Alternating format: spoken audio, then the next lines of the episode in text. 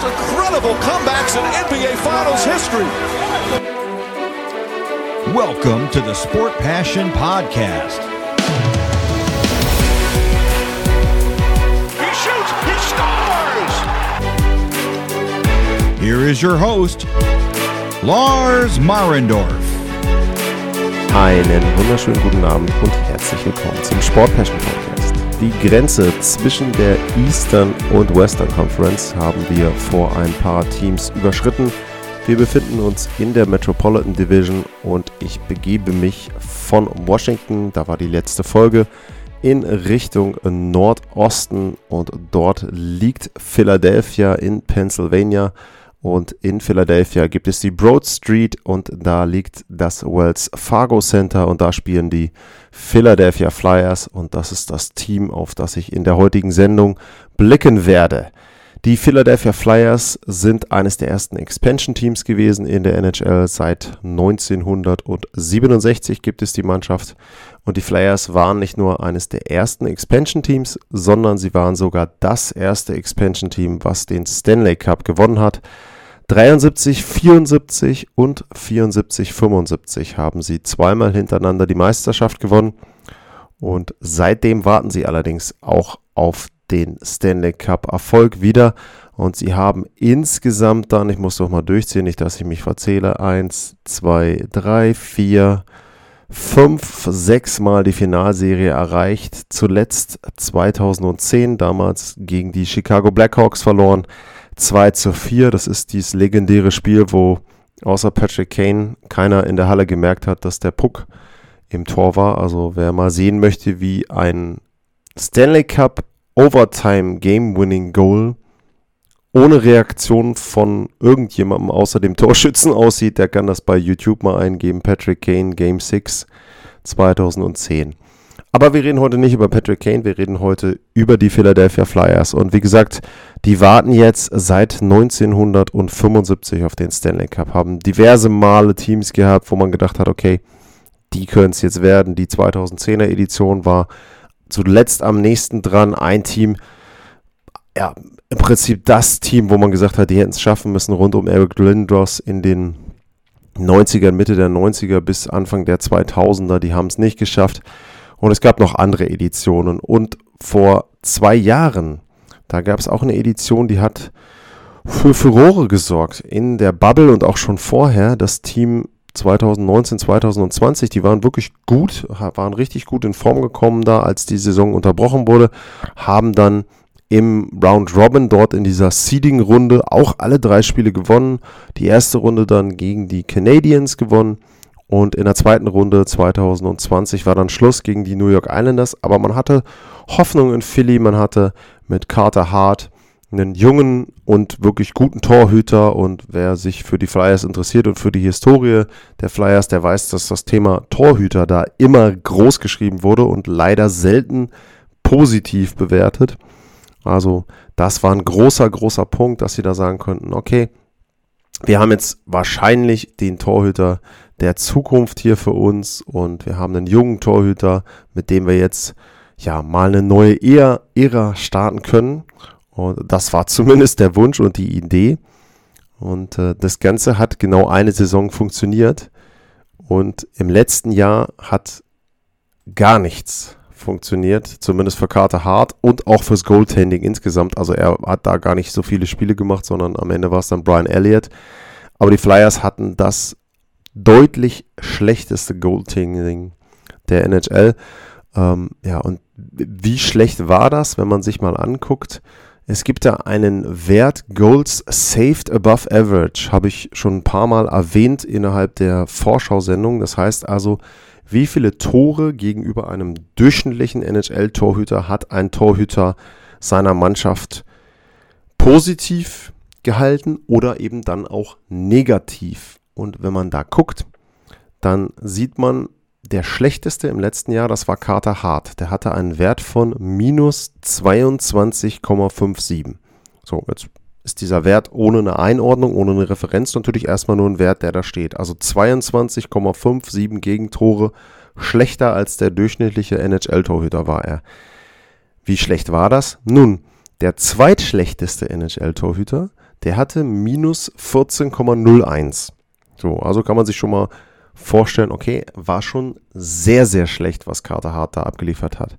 Problem für die Flyers nur, der zweitschlechteste Torhüter, das war Brian Elliott, nämlich derjenige, der Carter Hart dann ja vertreten hat im Tor der Flyers. Also die Flyers hatten wirklich ein sehr, sehr schlechtes Torhüter-Duo.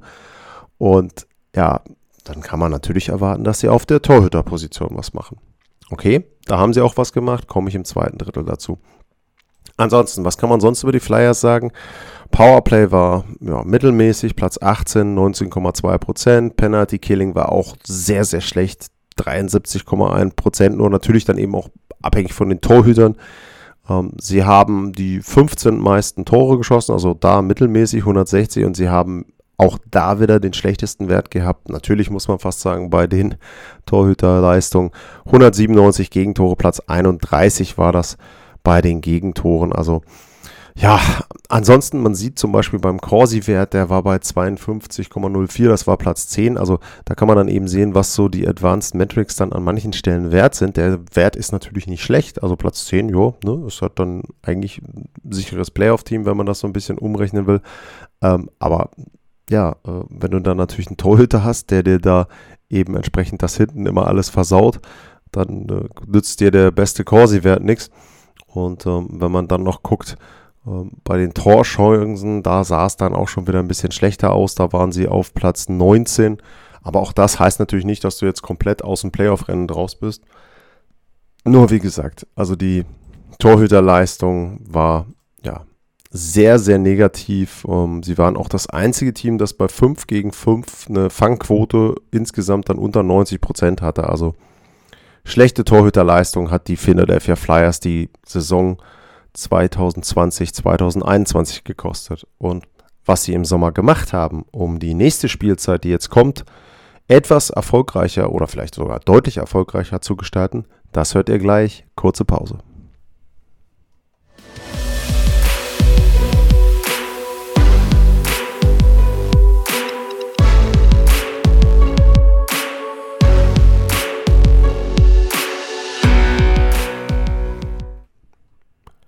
Zurück beim Sport Passion Podcast und jetzt habt ihr ja, entweder viel Zeit mitgebracht, ihr habt einen guten Notizzettel oder ihr könnt euch Dinge sehr gut merken, denn es wird etwas länger dauern, wenn ich jetzt darüber rede, was die Flyers so alles gemacht haben. Wir fangen mal an mit den Leuten, die gegangen sind. Das war Jakob Voracek, der ist in Columbus, Nolan Patrick ist mittlerweile bei den Vegas Golden Knights gelandet, Shane Gostisbier in Arizona, Philip Myers bei den Predators, Robert Haag bei den Sabres, Brian Elliott ist mittlerweile in Tampa Bay und Carson Twaniski, der wurde von den Seattle Kraken ausgewählt. So, da sind jede Menge Spieler mit dabei, die gegangen sind, ein paar Verteidiger, ein paar offensive Leute. Nolan Patrick zum Beispiel jemand, den man lange Zeit als Talent gesehen hat. Voracek war ein Stürmer, äh, der auch zumindest zu den Leistungsträgern in den letzten Jahren gehörte.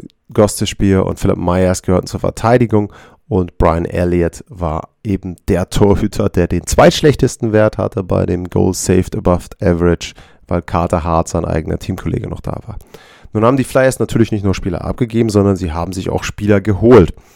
Und da fange ich jetzt mal an mit Ryan Ellis, der wurde von den Predators geholt, ist ein Verteidiger, ist auch jemand, der schon sehr, sehr gute Spielzeiten hatte, wo man auch gesagt hat, das könnte ein sehr, sehr guter Verteidiger auch über Jahre hinaus sein. Der hat allerdings in den letzten Spielzeiten, beziehungsweise im letzten Jahr, auch nicht so gut gespielt, beziehungsweise er hat nicht so viel gespielt. Er hat nämlich, wenn man dann eben auf die Statistiken guckt, ganze 35 Spiele gemacht.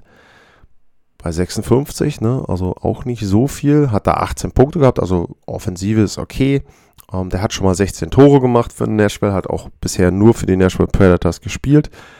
Ähm, aber wenn man so ein bisschen durch seine Karriere durchguckt, dann hat er immer mal wieder Spielzeiten gehabt, wo er wenig Spiele gehabt hat. Ne? Also er hatte Spielzeiten mit 80 Spielen, 58, 79, 71, dann wieder 44, dann hat er 82 gemacht und die letzten beiden Jahre waren 49 und 35. Also sieht man da schon, ist jemand, der verletzungsanfällig ist. Aber grundsätzlich kann man sagen, Ryan Ellis ist schon ein Spieler, der zur oberen Klasse gehört bei den Verteidigern. Er muss nur eben gesund sein. So.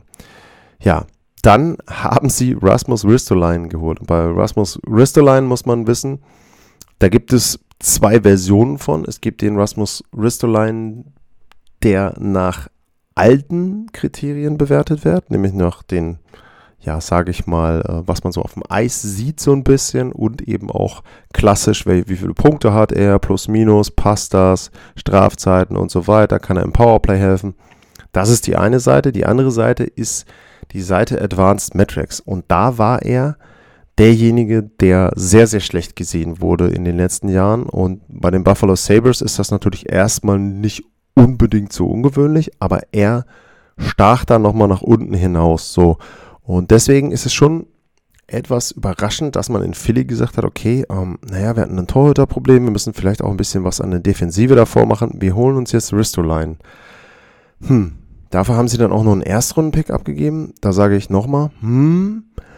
Und tja, jetzt muss man eben gucken, passt der da rein? In Philly ist man begeistert von ihm. Man sagt, jo, äh, ne, das stimmt alles so gar nicht und wir wissen schon, was wir an ihm haben. Fakt ist, er kann jemand sein, der kann dir im Powerplay helfen.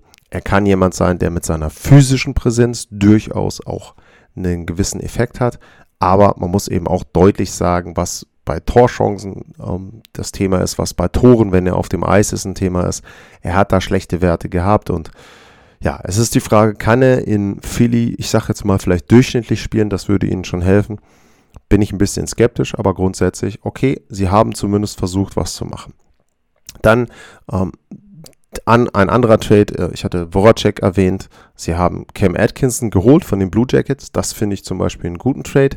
Ähm, Cam Atkinson ist jemand, der immer so ein bisschen, finde ich, dann auch anonym geblieben ist, weil die Blue Jackets selber eben als Team auch nicht so das Fancy-Team sind, wo jetzt ja, Fans und auch Medien aus anderen Märkten richtig draufschauen. Das ist jemand, der hat schon mal 35 Tore gemacht, hat jetzt die letzten Jahre äh, beziehungsweise hat schon mal 41 Tore gemacht, 35 war seine zweitschlechteste, hat schon mal 41 Tore gemacht, also ist schon jemand, der wirklich treffen kann. Im letzten Jahr hat er nur 15 Tore gemacht in 56 Spielen, aber ich glaube, er passt vom Typ her sehr gut in Philly rein. Er ist halt eher ein klassischer Torjäger, jemand, der wirklich dann eher den Abschluss sucht. Das kann gut funktionieren bei den Flyers. Muss man eben auch schauen, welche Reihenkombinationen sie da jetzt wählen. Wenn man jetzt zum Beispiel ihn dann in eine Reihe, in die erste Reihe macht mit Couturier und Claude Giroux, dann glaube ich schon, dass er da reinpassen kann und glaube auch schon, dass er dort wieder so in die 30 Tore Range, würde ich schon sagen, reingehen kann. Ob es dann mehr wird, hm, muss man insgesamt abwarten. Aber ich fand das einen sinnvollen Tausch, einfach um auch vorne nochmal ein bisschen eine andere ja, Qualität, Art und Spielweise und äh, eben dann auch etwas andere Attribute von dem Spieler, von dem Stürmer vorne mit reinzubekommen. Dann die anderen Deals, ja, und da landen wir dann zwangsläufig wieder beim Thema, also ich gehe nochmal die anderen so ein bisschen durch. Ähm, Keith Yandel haben sie geholt, Nate Thompson, Derek Brassard, Adam Clendenning. Ist okay, Keith Yandel, ja, ist ein Verteidiger, der jetzt schon lange, lange in der Liga ist. Ähm, Ironman Streak hat er da am Laufen.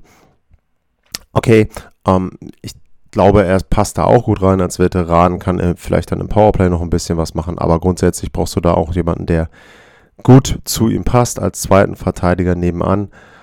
Muss man da eben auch wieder schauen, wen, wen sie da nehmen könnten. Ähm, vielleicht hinten als drittes Paar mit Justin Brown zusammen. Das muss man sehen. Aber wie gesagt, für mich okay, auch für ähm, das Geld, was man ihm da bezahlt.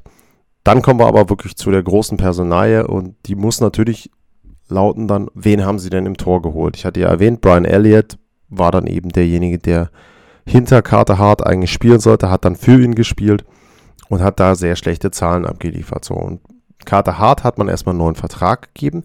Könnte man natürlich jetzt auch sagen, ja Moment, warum kriegt der einen neuen Vertrag? Naja, wie gesagt, der ist erst 24, der hat jetzt ein oder 23, der hat jetzt eine schlechte Spielzeit gehabt. Okay, die Flyers haben ihm für mich einen cleveren Vertrag gegeben, knapp unter 4 Millionen für drei Jahre.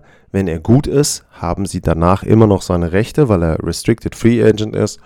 Wenn er nicht mehr gut ist und wenn er wirklich die Kurve nicht nochmal kriegt, dann war es das eben, aber für 4 Millionen pro Jahr hat man da auch nicht wirklich sehr, sehr viel vom Salary Cap in den Sand gesetzt.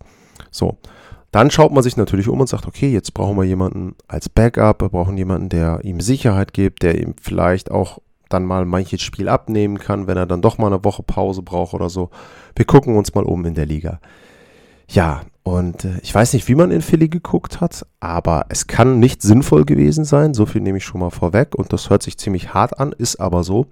Denn sie haben sich Martin Jones ausgesucht. Und wer bei meiner San Jose-Vorschau ein bisschen mit zugehört hat und auch bei anderen Sendungen, der hat, glaube ich, mit rausgehört schon mal, dass Martin Jones einer der schlechtesten Torhüter ist, die es in den letzten Jahren gegeben hat. Ja, wie schlecht war Martin Jones? Nun, ich habe ja gesagt, Carter Hart und Elliott waren die beiden schlechtesten bei diesem Goal, Goal Saved Above Average Wert. Martin Jones war auf dem fünftschlechtesten Rang in dieser Saison mit minus 11,71. Also nochmal zur Einordnung, Hart hatte 22,5 minus, Elliott minus 14 und Martin Jones hatte minus 11,71. So, dann kann man ja sagen, na gut, wenigstens eine Verbesserung. Für Martin Jones allerdings waren diese minus 11,71 die beste Spielzeit, die er in den letzten drei Jahren hatte. Also der war nicht nur letztes Jahr schlecht, der war vorletztes Jahr schlecht und die Saison davor auch noch. Was insoweit erstaunlich ist, weil in der Saison, wo er schon anfing, richtig schlecht zu spielen, hat sein Team, die San Jose Sharks, noch das Eastern, äh, das Western Conference Final erreicht. Also muss man ja schon sagen, da war ja Qualität im Kader da und trotzdem hat er so schlecht gespielt. Den haben sich die Flyers also jetzt als Backup geholt. Herzlichen Glückwunsch dazu. Ich glaube, das nächste Jahr wird es weiterhin Diskussionen geben bei den Flyers und wir gucken mal, was ich so erwarte, wie sich das dann insgesamt auf die Saison auswirkt. Kurze Pause, bis gleich.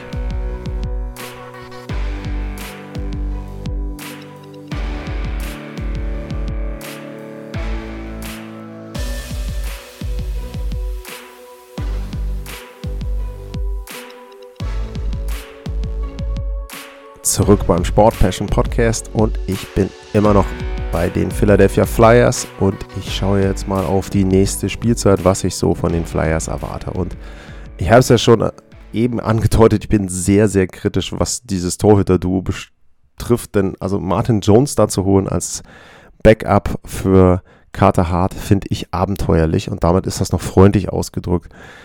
Es gab sicherlich jede Menge andere Torhüter, die man hätte holen können, aber nicht Martin Jones. Die Flyers gehen das Risiko, die Flyers gehen das Risiko, dass die anderen Deals, die ja durchaus sinnvoll sind, also ich habe es halt schon erwähnt, äh, Ryan Ellis passt okay mit rein, Ristoline ist auch so ein bisschen risky, aber okay, Cam Atkinson gefällt mir sehr, sehr gut, hatte ich ja eben schon erwähnt dass die anderen Deals, die sie gemacht haben, dass die so ein bisschen kontraproduktiv sind, ähm, wenn man dann eben auch wirklich guckt, wenn man mal die Forwards durchgeht. Ich meine, die Reihe Giroux, Couturier, Atkinson habe ich erwähnt, zweite Reihe Oscar Lindblom, Kevin Hayes, Travis, Travis Konechny, ist auch keine schlechte Reihe. Bei Hayes muss man natürlich dazu sagen, dass der jetzt erstmal ausfällt, ist verletzt, aber wenn er denn da ist, für mich zweite Reihe ist in Ordnung. Dritte Reihe mit James Van Riemsdyk, Scott Lawton und Joel Farabee. Ähm, auch die ist nicht schlecht.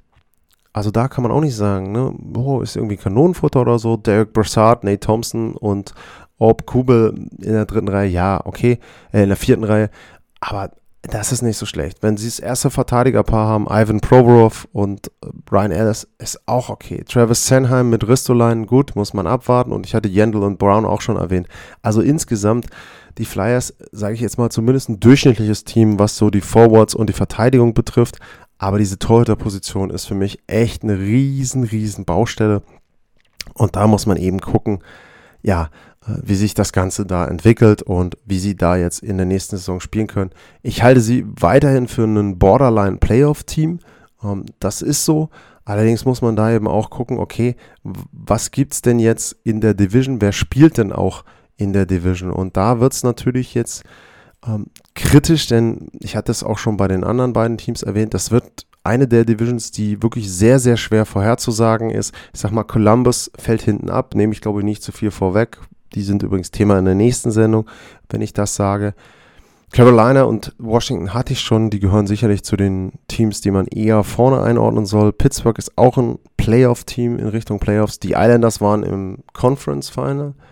So, ähm, New York hat sich zumindest sehr verändert, wahrscheinlich auch ein bisschen verbessert. Und die Devils sind auch nicht stehen geblieben, haben auch mit Dougie Hamilton zumindest einen wirklich guten Deal gemacht. Ja, und da bleiben da eben die Flyers und äh, das wird sehr, sehr schwer, da in die Playoffs zu kommen. Für mich haben sie dafür zu schlechte Torhüter.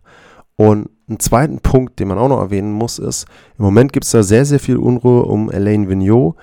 Stichwort Robin Lenner. Ich will da gar nicht so hundertprozentig drauf eingehen, weil ich das gerne noch abwarten würde, aber auch das kann am Anfang der Saison ein Thema sein. Kevin Hayes ist verletzt. Ich weiß nicht so richtig, ob die Flyers ja sich da direkt am Anfang wieder gut reinspielen können und dann auch die notigen Punkte holen, die sie dann eben im April für die Playoffs brauchen. Ich sehe ein bisschen schwarz für die Flyers und ich glaube, das wird das erste Mal seit langem, dass sie die Playoffs in zwei Jahren hintereinander verpassen. In den letzten Jahren war es immer so ein Wechsel, Playoffs, nicht Playoffs. Und ich glaube, dieses Jahr könnte es dann wirklich zwei Jahre hintereinander nicht reichen, aber schauen wir mal. Das, wie gesagt, war die Vorschau auf die Philadelphia Flyers. Als nächstes kommen die Columbus Blue Jackets bis dahin gilt, folgt mir bei Twitter, adlars-mar, stellt Fragen, bewertet die Sendung, wo immer ihr das hört, bei eurem Podcast-Tool des Vertrauens, wo immer das dann auch ist. Ansonsten vielen Dank fürs Zuhören, bleibt gesund und tschüss.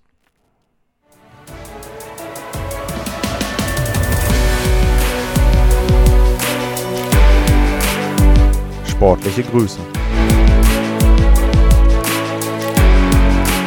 Das war's, euer Lars.